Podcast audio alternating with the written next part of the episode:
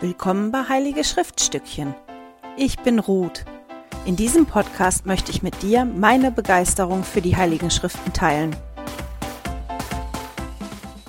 Hallo ihr Lieben und herzlich willkommen zu einer neuen Episode. Heute werden wir uns mit 2. Nephi 26 bis 30 beschäftigen. Wir sind noch im Urlaub auf Pellworm und ich entschuldige mich für den etwas halligen Ton. Unsere Decke hier im Ferienhaus ist locker fünf Meter hoch und deswegen ist das ein bisschen wie in einer Kathedrale. Ähm, auch wenn meine Jungs und der Ansgar hier durch die Gegend laufen, knarren die Dielen. Also wenn ihr irgendwas hört, das ist halt das Leben hier in der Ferienwohnung. Genau. Ich würde heute direkt gerne mit einer Schriftstelle anfangen, und zwar in 2. Nephi 26, Vers 14. Da schreibt Nephi, aber siehe, ich prophezeie, prophezeie euch in Bezug auf die letzten Tage, in Bezug auf die Tage, da der Herr Gott diese Dinge für die Menschenkinder hervorbringen wird. Nephi hat halt über die letzten Tage prophezeit, heißt über unsere Tage heute weil er prophezeit auch vom Buch Mormon und wo all die Dinge wiederhergestellt werden. Und das ist ja genau die Zeit, in der wir leben. Und deswegen sind die Kapitel fürchterlich spannend. Die sind wesentlich einfacher zu lesen als die Kapitel vorher, weil Nephi sich zwar auf Jesaja bezieht, Jesaja aber nicht mehr zitiert.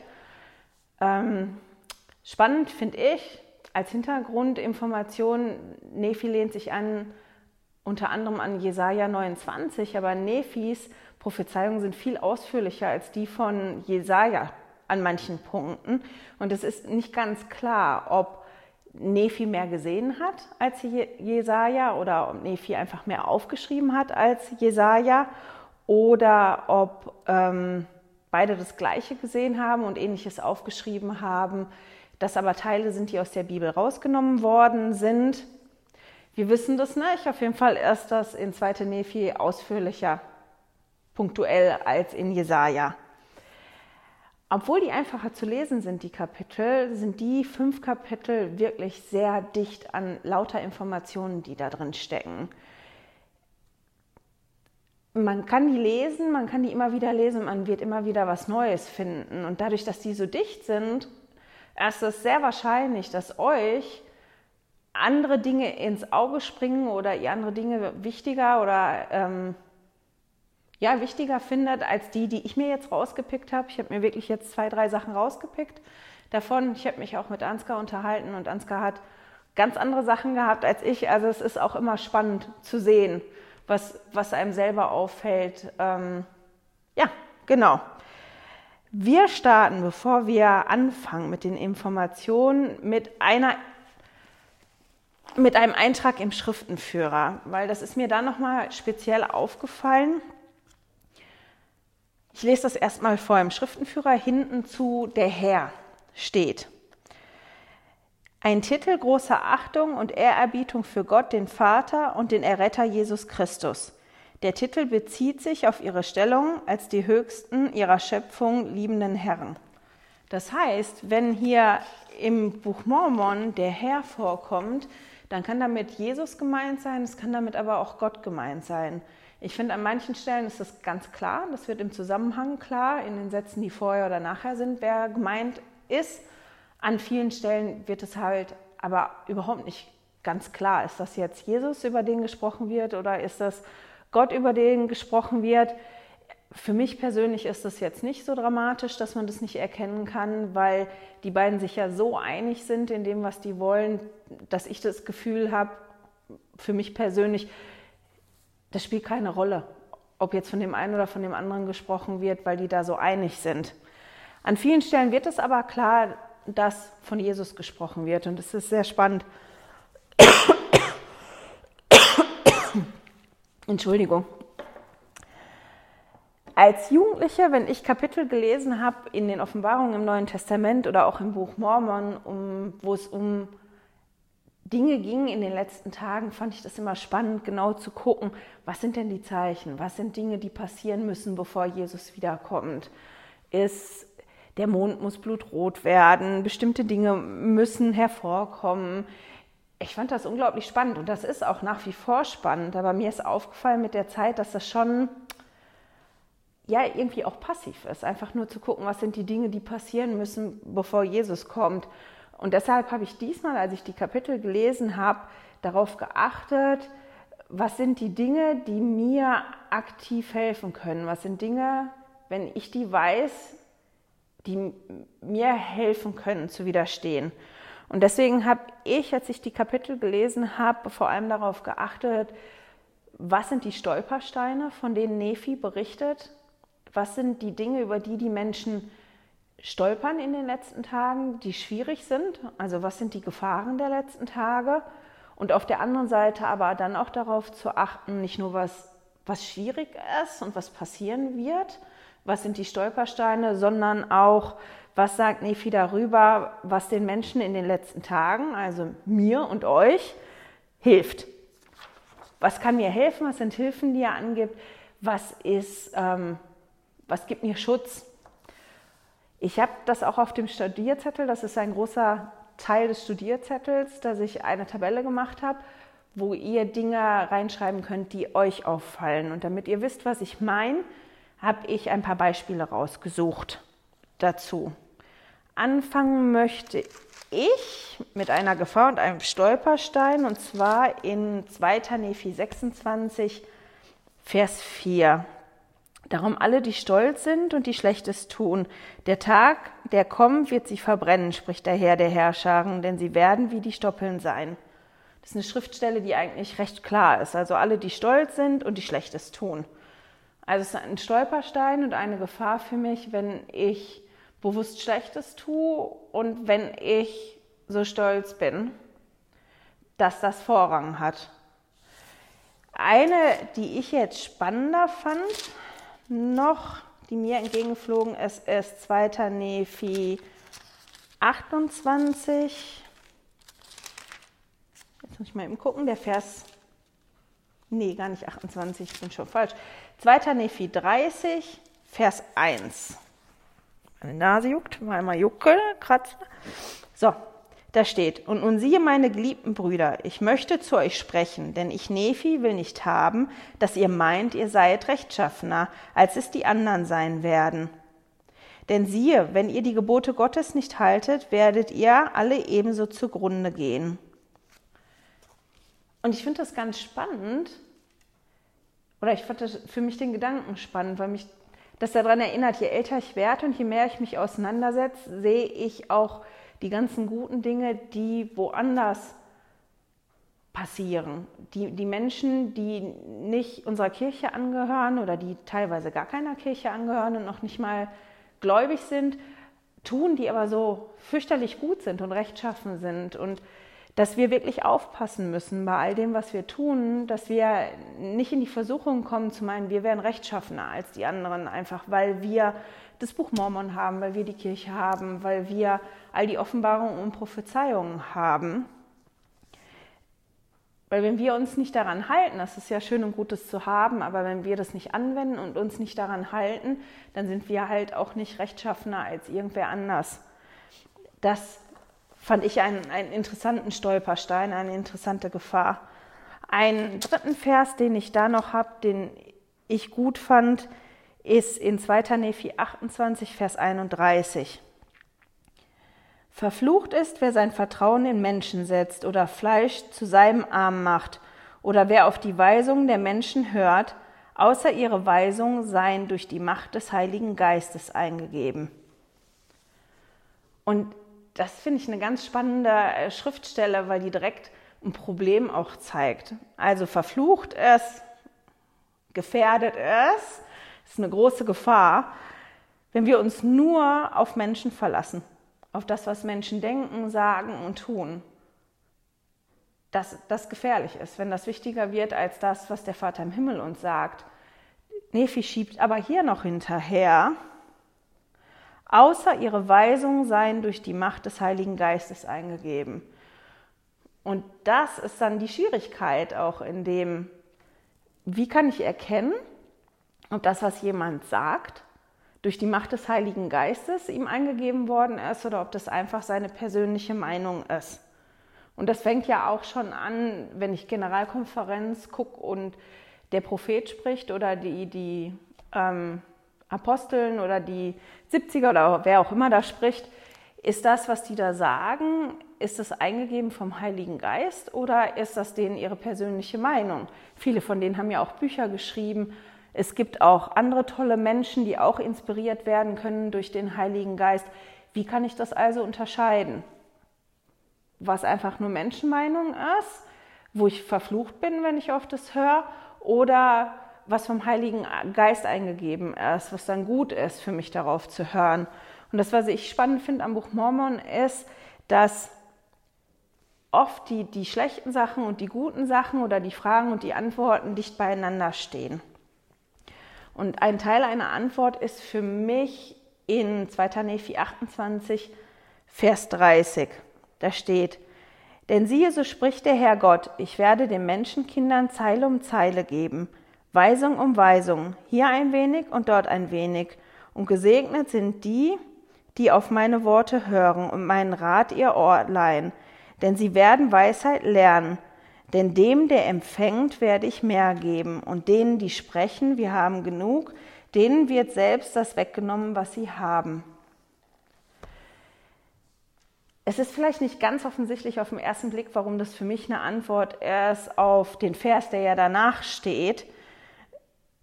Aber das ist, dass hier geschrieben wird, dass Gott uns Zeile um Zeile gibt, nacheinander. Zeile um Zeile, Weisung um Weisung. Immer so, wie wir das brauchen. Und je mehr wir darauf hören und je mehr wir damit arbeiten, desto mehr bekommen wir. Und so ist das, das habe ich in einer früheren Episode schon mal gesagt, für mich, wenn wir mit dem Heiligen Geist arbeiten, dass es so wichtig ist, dass wir lernen, wie der Heilige Geist mit uns persönlich spricht und wie er arbeitet. Und je öfter ich das mache, desto öfter oder desto leichter fällt mir, das zu erkennen. Weil ich habe ja immer die Möglichkeit, wenn ich etwas höre, den Vater im Himmel zu befragen. Vater im Himmel, ist das das, was du möchtest? Ist das vom Heiligen Geist? Und ich finde ganz spannend, dass Präsident Nelson sehr explizit ist damit, dass er sagt, wir haben das Anrecht auf persönliche Offenbarung und wir müssen das in Angriff nehmen und wir müssen ja das auch einfordern für uns. Und der sagt nicht ganz allgemein, mach dieses oder jenes, sondern der gibt uns wirklich Anweisungen. Was ich ganz spannend finde, ist, den Schwestern hat er auf der letzten Generalkonferenz nicht gesagt, beschäftigt euch mit dem Priestertum, sondern hat richtig Anweisungen gegeben, lest die Kapitel und dann guckt, wo euch das hinführt. Ihr werdet ganz bestimmt noch weiterkommen. Und auch der Allgemeinheit hat er gesagt, bereitet euch vor auf die nächste Generalkonferenz, beschäftigt euch mit der ersten Vision. Und dadurch, dass wir uns damit beschäftigen, lernen wir neue Dinge. Wir können tiefer eintauchen, unser Herz wird weicher, Dinge aufzunehmen. Und dadurch erkennen wir das besser. Und das ist dann dieses Zeile um Zeile, Weisung um Weisung, hier ein wenig und dort ein wenig. Und dann steht hier noch, dass wir gesegnet werden. Wir werden gesegnet, wenn wir auf diese Weisung hören und seinem Rat ihr unser Ohr leihen. Und wenn wir lernen, das zu machen, dass wir halt immer noch mehr dazu bekommen. Und deswegen ist das eine Antwort für mich auch, wenn jemand was sagt und ich mir nicht sicher bin, ist es vom Geist oder ist es von ihm persönlich, dass ich wirklich fragen kann, weil ich habe das Anrecht darauf zu fragen und ich habe auch das Recht, eine Antwort zu bekommen. Und dass das oft, ja mir ist meine persönliche Erfahrung, ja, dass es mir dann, dann leichter fällt, weil ich schon weiß, wie das geht, zu fragen, das wiederzuerkennen, das Gefühl oder die Gedanken auseinanderzuhalten. Ist das jetzt mein Gedanke oder ist das jetzt ein Gedanke, der vom Vater im Himmel kommt? Ich möchte noch eine andere Schriftstelle vorlesen zum nicht die, die eine Gefahr oder ein Stolperstein ist, sondern die auch ein Schutz ist oder eine Hilfe ist. Und zwar in 2. Nephi 28, Vers 32. Weh sei den anderen, spricht der Herr Gott der Herrscharen, denn obwohl ich ihnen meinen Arm von Tag zu Tag hinstrecke, werden sie mich leugnen. Dennoch werde ich, ihnen, dennoch werde ich zu ihnen barmherzig sein, spricht der Herr Gott falls sie umkehren und zu mir kommen, denn mein Arm ist den ganzen Tag lang ausgestreckt, spricht der Herr der Herrscharen. Und ich finde das ganz toll, dass wir da lesen können, dass wir den Trost haben. Der Vater im Himmel wird uns nicht vergessen und der ist da und der streckt seinen, seinen Arm aus, auch Jesus, die strecken uns den Arm entgegen und warten darauf, dass wir kommen und dann werden die barmherzig sein. Im, ich meine, im Leitfaden für den Einzelnen und für Familien ist, wenn man sich den online anguckt, in der App, ein Link zu diesen Joseph Smith Papers. Das sind Auszüge aus Tagebucheinträgen und andere, wo Joseph Smith geschrieben hat. Und Joseph Smith hat da geschrieben, dass wir gar nicht ermessen können, wie barmherzig der Vater im Himmel und Jesus mit uns sein werden. Und das ist ganz schön und ganz beeindruckend zu lesen. Zwei andere Verse, die ich ganz spannend finde, einfach weil ich in den letzten anderthalb Jahren angefangen habe, die Schriften wirklich zu lesen und die für mich wirklich ähm, ja, eine Segnung bedeuten und, und für mich ein, ein, großer Schutz sind und eine große Hilfe sind, die stehen in 2. Nephi 29, Vers 13 und 14.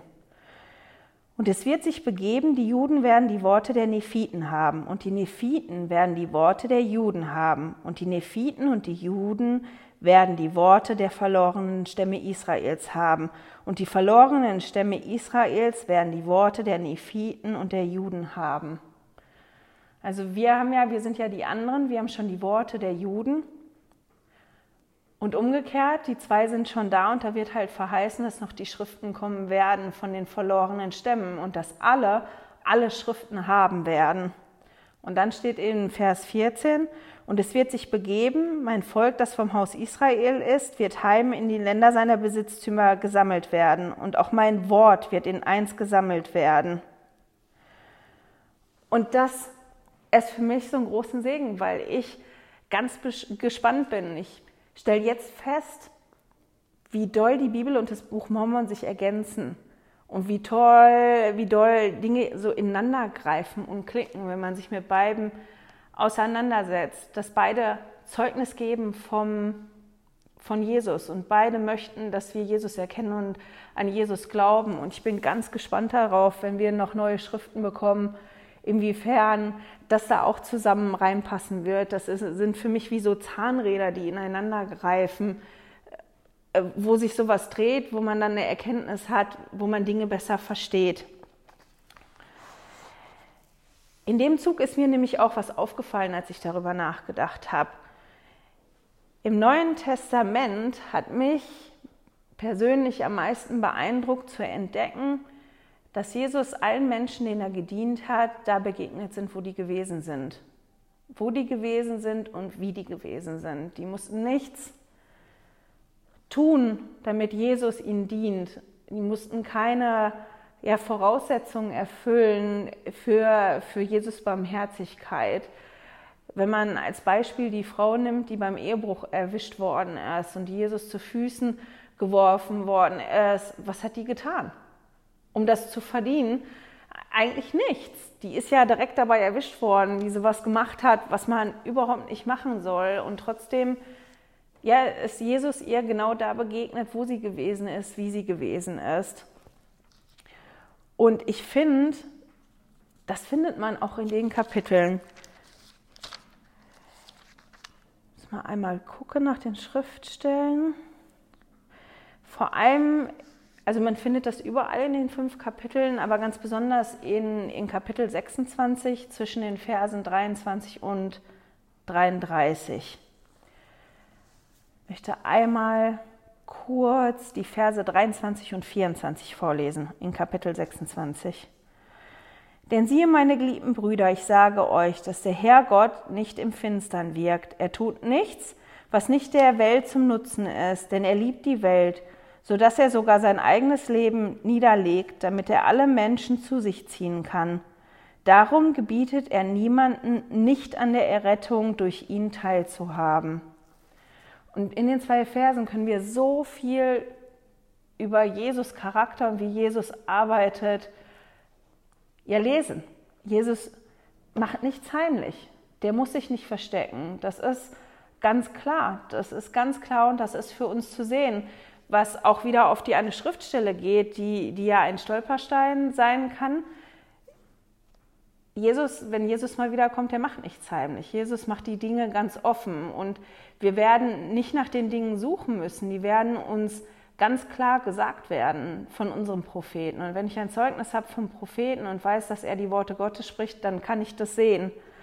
Dann steht noch in den Versen, dass Jesus nichts tut, was nicht der Welt zum Nutzen ist. Also alles, was Jesus tut, macht er, damit das für uns und die Welt zum Nutzen sein wird. Und das ist so groß und so großzügig, dass ich das kaum fassen kann. Weil wer macht schon irgendwas nur für andere? Also ich nicht. Ich liebe meine Familie ungemein, aber ich mache nicht alle Dinge nur zum Wohl der anderen. Dann steht dann noch, und das finde ich ganz spannend, damit er alle Menschen zu sich ziehen kann. Das kommt nach dem Satz, denn er liebte die Welt so sehr, dass er sein eigenes Leben niederlegt, damit er alle Menschen zu sich ziehen kann. Er hat ein Beispiel gegeben. Er hat erst etwas getan, nämlich sein Leben niedergelegt, um dann durch das Beispiel, was er gegeben hat, durch die, die, diese größte Tat aller Taten, dann in der Lage zu sein, uns alle zu ihm zu ziehen, damit wir zum Vater im Himmel zurückkommen können. Finde ich wunderschön. Und dann, dass das ganz wichtig ist, als letzten Satz im Vers 24, Darum gebietet er niemanden, nicht an der Errettung durch ihn teilzuhaben. Niemand wird ausgeschlossen. Jesus und der Vater im Himmel schließen niemanden aus. Niemanden. Alle können daran teilhaben. Und in den ganzen Versen danach geht es halt darum, und das zeigt mir, ja, wie groß die Liebe vom Vater im Himmel und Jesus für uns sind, dass die wirklich den Weg bereitet haben, dass wir alle, alle teilhaben können daran, dass sie selbstlos sind. Und ich fühle mich sehr gesegnet dadurch, dass die das so machen und dass niemand ausgeschlossen wird, der nicht ausgeschlossen werden möchte. Jetzt muss ich einmal gucken. Jetzt bin ich ein bisschen, habe ich meinen Faden verloren. Na, na, na, na. Wir springen mal. Auf meinem Spickzettel steht 2. Nephi 26, Vers 33. Da lernen wir auch noch einiges über Jesus. Dort steht, denn keine dieser Übeltaten kommt vom Herrn, denn er tut unter den Menschenkindern das, was gut ist, und er tut nichts, was nicht klar ist für die Menschenkinder. Und er lädt sie alle ein, zu ihm zu kommen und an seiner Güte teilzuhaben. Und er weist niemanden ab, der zu ihm kommt schwarz und weiß, geknechtet und frei, männlich und weiblich, und er gedenkt der Heiden, und alle sind vor Gott gleich, die Juden ebenso wie die anderen. Er sagt halt, oder hier steht, dass nichts getan wird, was nicht gut ist für uns. Und das ist für mich manchmal schwierig zu begreifen, wenn Dinge ganz schwer sind für mich umzusetzen oder ich die nicht verstehe, kann ich oft nicht sehen, warum das jetzt gut für mich ist. Und ich habe mir vorgenommen,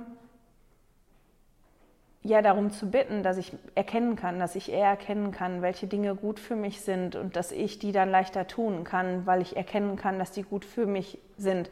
Deswegen ist das eine sehr große Verheißung für mich und ein, ein sehr guter Schutz und auch eine Hilfe, wenn, weil wenn ich das Wissen habe und das innere Verständnis und das Gefühl habe, dass ich weiß, ja, der Vater im Himmel und Jesus tun nichts, was nicht gut ist für uns.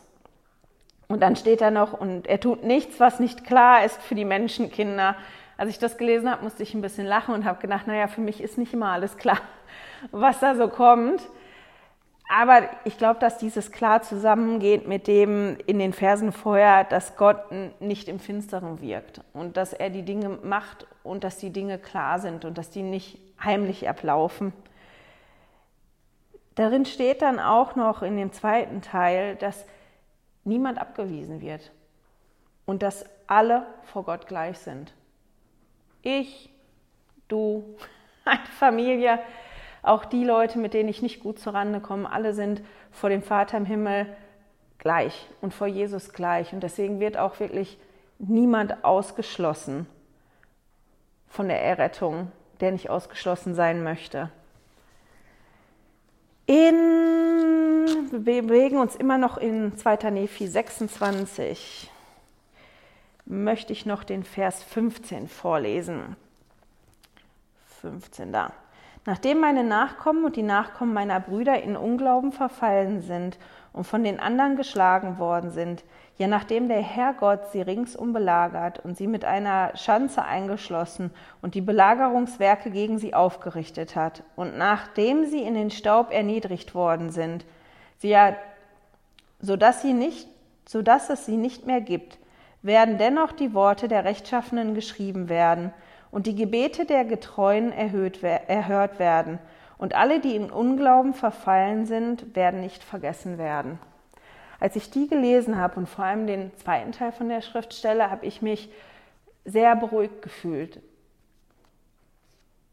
Ich glaube, jeder hat in seiner Familie oder in seinem Bekanntenkreis irgendjemanden, der ja, der nicht mehr glaubt, der in, wie hier steht, in Unglauben verfallen ist, der nichts mehr davon wissen möchte. Und als ich das gelesen habe, war das sehr beruhigend. Ich habe sogar jetzt eine Gänsehaut, während ich darüber spreche, dass da steht, und alle, die in Unglauben verfallen sind, werden nicht vergessen werden.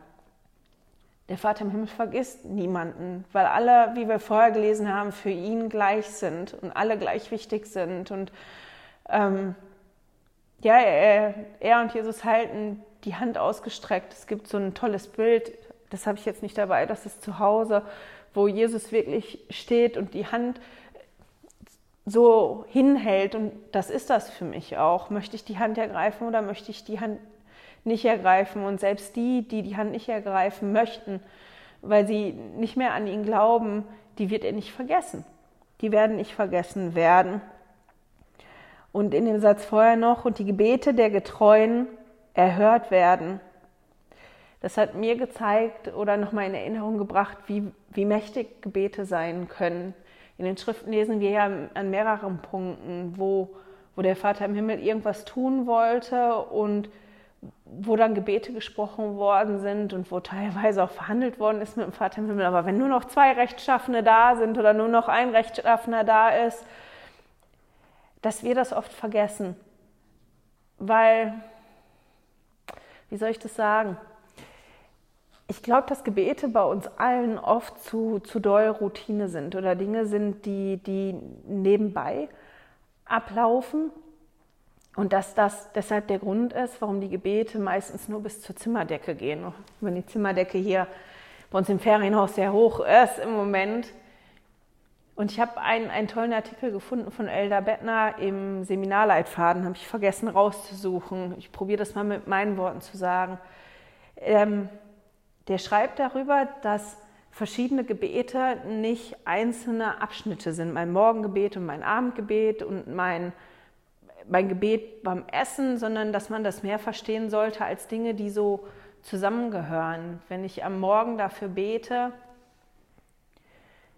ja, dass ich erkennen kann, was der Vater im Himmel von mir möchte, dass ich den Geist bei mir haben kann, dass er mir hilft, freundlicher zu sein, dass er mir hilft, Fortschritt zu machen, ähm, dass er mir hilft, auf der Arbeit oder in der Schule konzentriert zu sein und so weiter. Und dass wenn ich mich dann hinknie am Abend, das quasi wie ein Bericht erstatten ist, dass ich dem Vater im Himmel berichte, wie ist es gelaufen heute? Hat das funktioniert, warum ich gebeten habe? Was ist gut gelaufen? Was ist schlecht gelaufen? Und, und dass ich aus dem dann vielleicht erkenne, wie ich vielleicht anders beten muss am nächsten Morgen, welche Dinge wichtig sind zu bitten und dass ich mich durch die Gebete auch so weiterentwickle und dass ich die Erfahrungen, die ich dann mache mit meinem persönlichen Gebet, ich auch in die Gebete reinbringen kann mit meiner Familie und in der Kirche und mit der Gemeinschaft. Und ich fand das so schön, weil ich das nie so gesehen habe, dieses, dass das so zusammenhängt, dieses Morgens und abends Bericht erstatten. Und obwohl ich schon zwischendrin Gebete habe, wo ich den Geist ganz stark spüre und wo ich dann auch weiß, dass die Gebete nach oben gegangen sind, ist doch ein Großteil meiner Gebete wirklich die Gebete, die, die bis an die Zimmerdecke gehen und die dann abends im Bett passieren, weil man schon müde ist und einem einfällt, huch, ich muss ja noch beten. Und als ich das gelesen habe vom Elder Bettner und auch das hier gelesen habe und mir nochmal bewusst geworden ist, wie mächtig unsere Gebete sein können, dass ich mir vorgenommen habe, das ist ein Ziel, was ich mir jetzt gesetzt habe. Ich arbeite ja in der JD-Leitung und die Jugendlichen sollen sich Ziele setzen in vier Bereichen. Und als Leiter sind wir angehalten, das auch zu tun. Und das eins meiner Ziele im Moment ist, dieses zu machen. Diese, mir Mühe zu geben, dass die Gebete nicht so einzeln stehende Gebete sind, sondern die mehr zusammenzubringen. Weil ich das Gefühl habe, dass mir das helfen könnte, eine noch bessere Beziehung zum Vater im Himmel aufzubauen und das noch mehr zu spüren und mir das dann natürlich in allem anderen auch hilft und mir das dadurch dann ein, ein ganz großer Schutz ist in hier diesen letzten Tagen, damit ich ja über all die Gefahren und über all die Stolpersteine, die es gibt, nicht stolper, dass mir die auffallen und dass der Vater im Himmel mir hilft, ja, diese Stolpersteine zu umgehen. Ich möchte abschließen mit einem Vers und Gedanken dazu aus 2. Nephi 29, Vers 9. Und ich tue das, um vielen zu beweisen, dass ich derselbe bin, gestern, heute und immer da, und dass meine Worte, dass ich meine Worte ausspreche, wie es mir selbst gefällt. Und weil ich ein Wort gesprochen habe, braucht ihr nicht zu meinen, dass ich nicht noch ein anderes sprechen könne. Denn mein Werk ist noch nicht beendet und es wird es auch nicht sein bis zum Ende der Menschen und auch nicht von der Zeit an und für immer.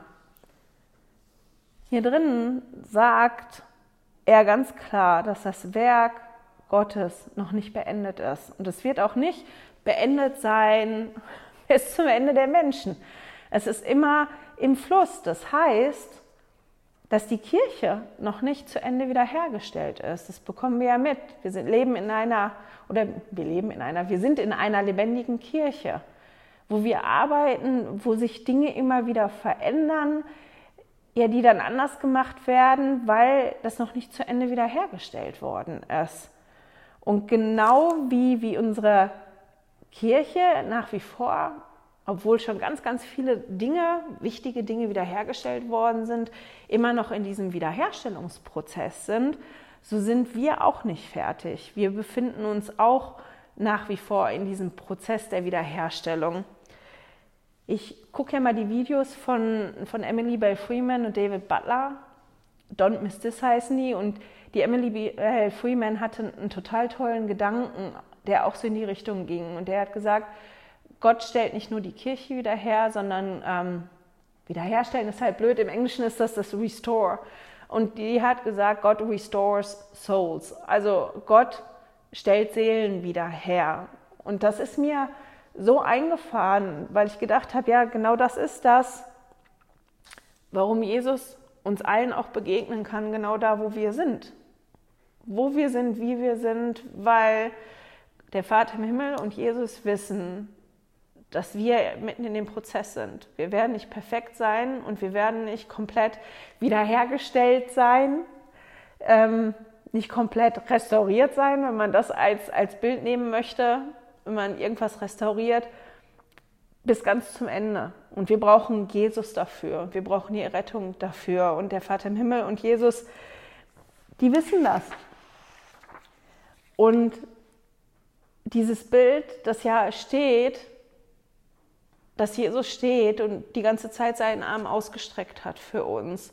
Das ist quasi das Einzige, was wir dann tun müssen, ist zuzulassen, dass der Vater im Himmel und, und Jesus uns helfen bei dem Prozess, dass unsere Seele und dass wir wiederhergestellt werden können, dass wir wieder, ja, das hört sich im Deutschen irgendwie komisch an, dass wir wiederhergestellt werden können. Im Englischen ist das, weiß ich nicht, einfach das andere Wort aber dass ich das so schön fand, daran erinnert zu werden, ich bin noch nicht fertig.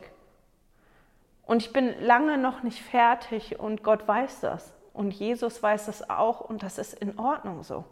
Und die beiden erwarten nicht von mir, dass ich ja morgen fertig sein muss. Und wenn ich zurückgehe zu der Schriftstelle, wo dann steht, ich bekomme Zeile um Zeile und Weisung um Weisung, wenn das die Art und Weise ist, wie der Vater im Himmel mit mir arbeitet, dass er mir das gibt nach meinem Stand, ich gebe dir das eine und wenn du das umsetzen kannst, dann bekommst du das nächste. Und dann kommt das nächste.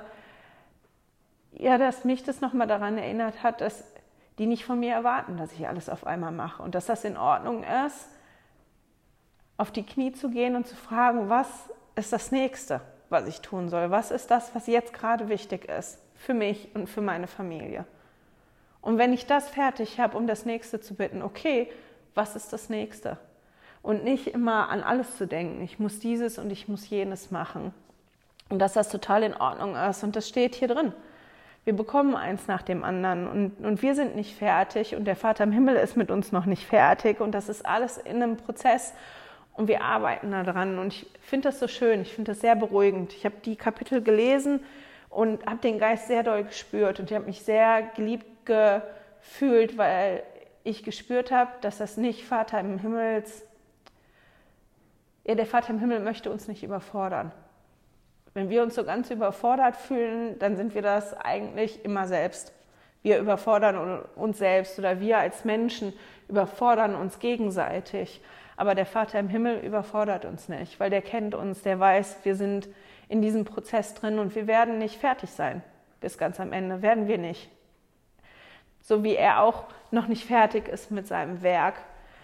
Und ich fand das ganz toll und mit diesem Gedanken, dass wir alle im Prozess sind und dass das ganz in Ordnung ist und dass wir alle auf unterschiedlichen Wegen, auf unterschiedlichen Wegen unterschiedlich schnell in die gleiche Richtung auf dem Weg sind und dass das in Ordnung ist. Dass das in Ordnung ist, dass ich den einen Weg gehe, dass mein Mann ja anders läuft und meine Kinder auch und wir als Mitglieder. Und ich finde das sehr beruhigend und es hilft mir, ja, meine Mitmenschen mit mehr Liebe zu sehen und mit mehr Geduld und das mehr zu akzeptieren, dass, dass die Dinge ganz anders angehen und das zu erkennen, dass das für den Vater im Himmel auch total in Ordnung ist und dass er uns so doll lieb hat. Mit dem Gedanken schicke ich euch in die nächste Woche. Ich hoffe, Ihr findet noch ganz viele andere tolle Sachen in diesen Kapiteln. Da stehen wunderbare Sachen zum Buch Mormon, zu der Wichtigkeit des Buch Mormons für uns heute. Da stehen viele Dinge, ja, andere Dinge noch über Jesus. Da stehen Dinge über die Wiederherstellung. Die sind so voll und so dicht. Ich glaube, die kann man hundertmal lesen und immer noch was anderes finden. Fragt den Vater im Himmel, was für euch wichtig ist. Schreibt euch die Schriftstellen auf, die euch entgegenfallen und dann wird da irgendwas Gutes für euch bei rauskommen. Genau, wir hören und sehen uns nächste Woche. Schön, dass du heute dabei warst. Danke fürs Zuhören. Diese Audioaufnahme wurde aus einem Video auf meinem YouTube-Kanal entnommen. Du findest dieses Video unter Heilige Schriftstückchen auf YouTube. Melde dich für mein Newsletter auf heiligeschriftstückchen.ch an und erhalte meinen Studierzettel zu jeder Episode. Immer noch nicht genug? Dann folge mir auf Instagram unter Heilige Schriftstückchen. Hier mit UE statt mit Ü.